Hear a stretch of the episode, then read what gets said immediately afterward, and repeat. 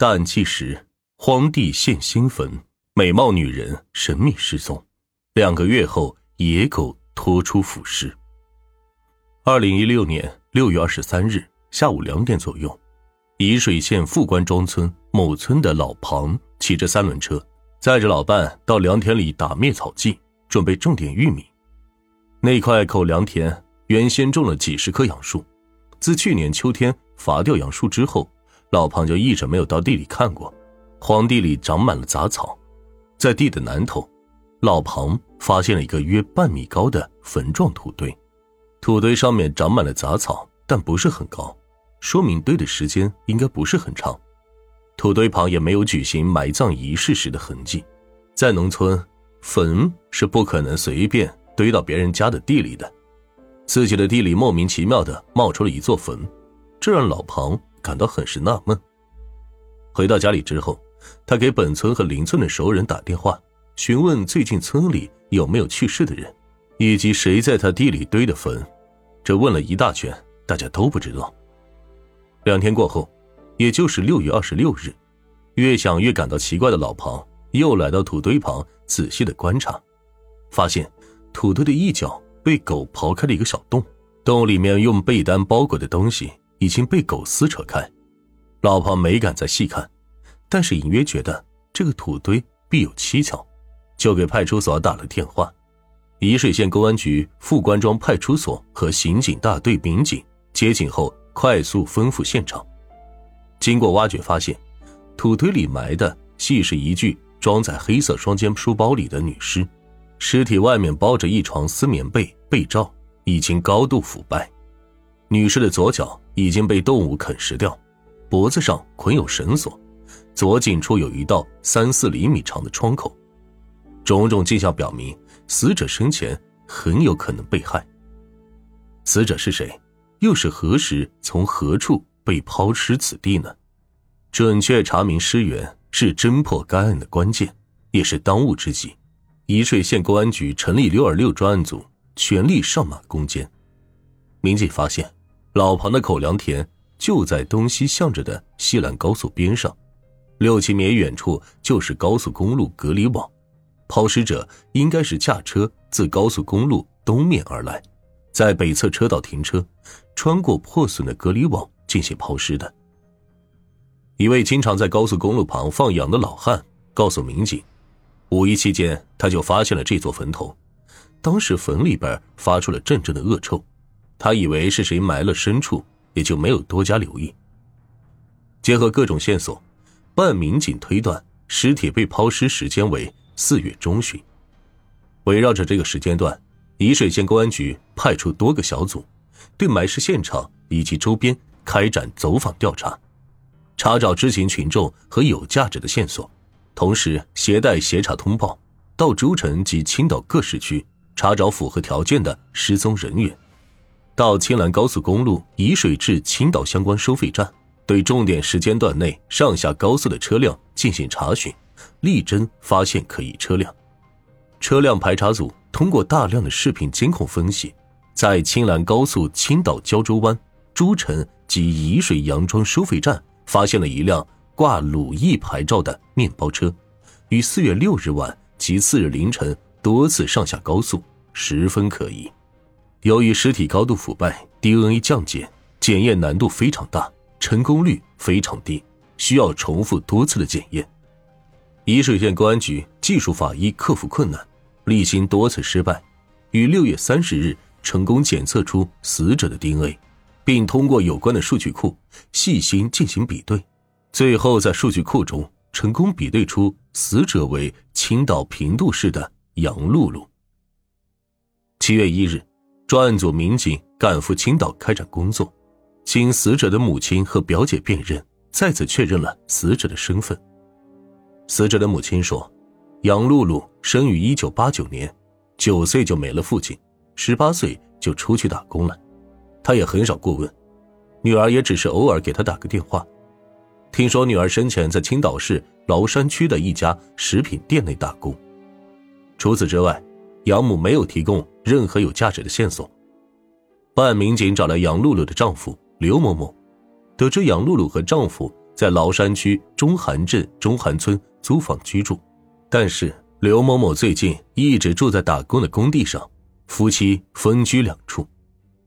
刘某某向民警提供了一条重要的线索：四月十六日上午十点左右，他给妻子多次打电话，无人接听，发短信也不回。有次手机接通之后，仅几秒钟就关机了。他放心不下，找到妻子租住的地方，发现门已上锁。通过窗户看见妻子的物品也都还在。他又找到妻子工作的食品店，但店员告诉他，杨露露四月十五日还正常上班，以后就再也没有见到人了。刘某某担心妻子遭遇不测，于四月十七日到派出所报了案。在派出所做完笔录之后，刘某某再一次来到出租房一探究竟。他惊讶的发现，妻子所住的房间空空如也。房东告诉民警，四月十七日，他曾收到杨露露的退房短信，而又过了四五天，住在另一房间的一对男女也不见了踪影。房东介绍，那对男女本来预交了三个月的房租，结果他们住了一个多月就提前退房了。专案组民警果断认定，与死者共同租房的那对男女有重大的作案嫌疑。因房东连二人姓名都不掌握，也提供不出其他有价值的线索，在查明二人身份的过程中，办案民警又遇到了困难，但他们没有气馁，利用收集到的点滴信息，经过艰难工作，终于在七月八日查明出了该男女身份，并将二人锁定在烟台市。当晚，专案组马不停蹄的赶往烟台进行抓捕，在烟台警方的配合下。经过紧张走访摸排，专案民警获悉，该二人常在烟台的某个水产市场附近出没。此处流动人口多，人口密集，情况十分复杂。专案组集中二十名警力，放弃休息，对嫌疑人可能出现的区域进行拉网式的排查。七月九日晚上八点左右，一对男女进入了蹲守民警的视线，民警跟进辨认，确认是犯罪嫌疑人。便迅速合围将二人抓获。经审讯，二人对犯罪事实供认不讳。杨露露生前或许万万没想到，那位住在对面房间、平时抬头不见低头见的合租大哥，竟因手头紧张而要了自己的性命。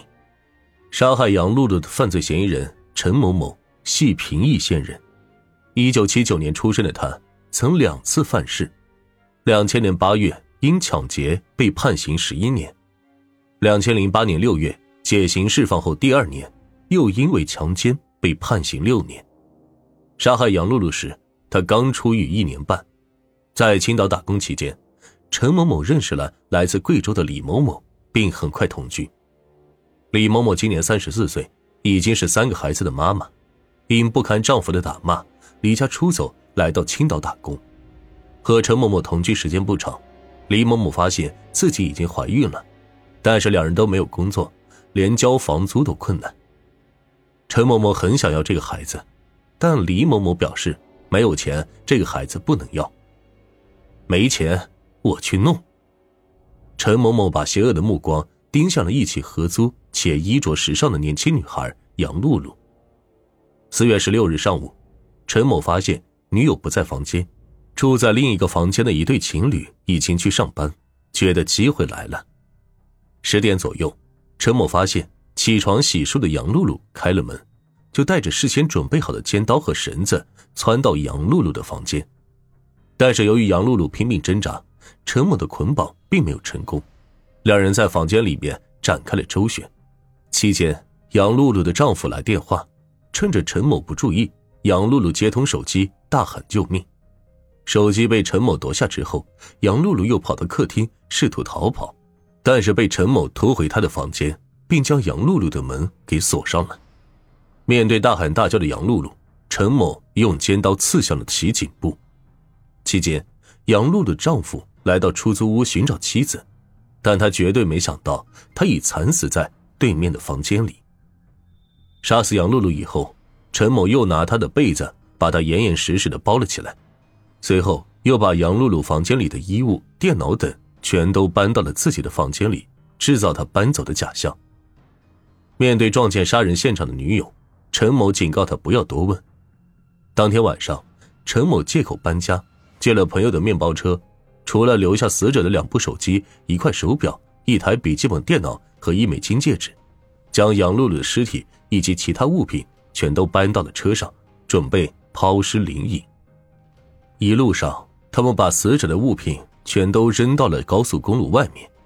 由于天黑，陈某迷了路，在诸城出口前提前下了高速，在一个村里。他找到了一把铁锹，又从诸城上了高速，到了沂水杨庄服务区的附近。陈某发现高速路旁边的隔离网有一处缺口，就停下车，和女友把尸体抬到了公路旁地里，就地掩埋。之后，陈某连夜赶回了青岛。第二天，陈某用死者的手机给房东发了一条短信，说是我搬家了，不住了，制造杨露露。还活着的假象。又住了几天之后，陈某和女友提前退房，溜之大吉。作恶多端的陈某心狠手辣，反侦查能力较强，在他眼里只有天衣无缝，却唯独没有天网恢恢。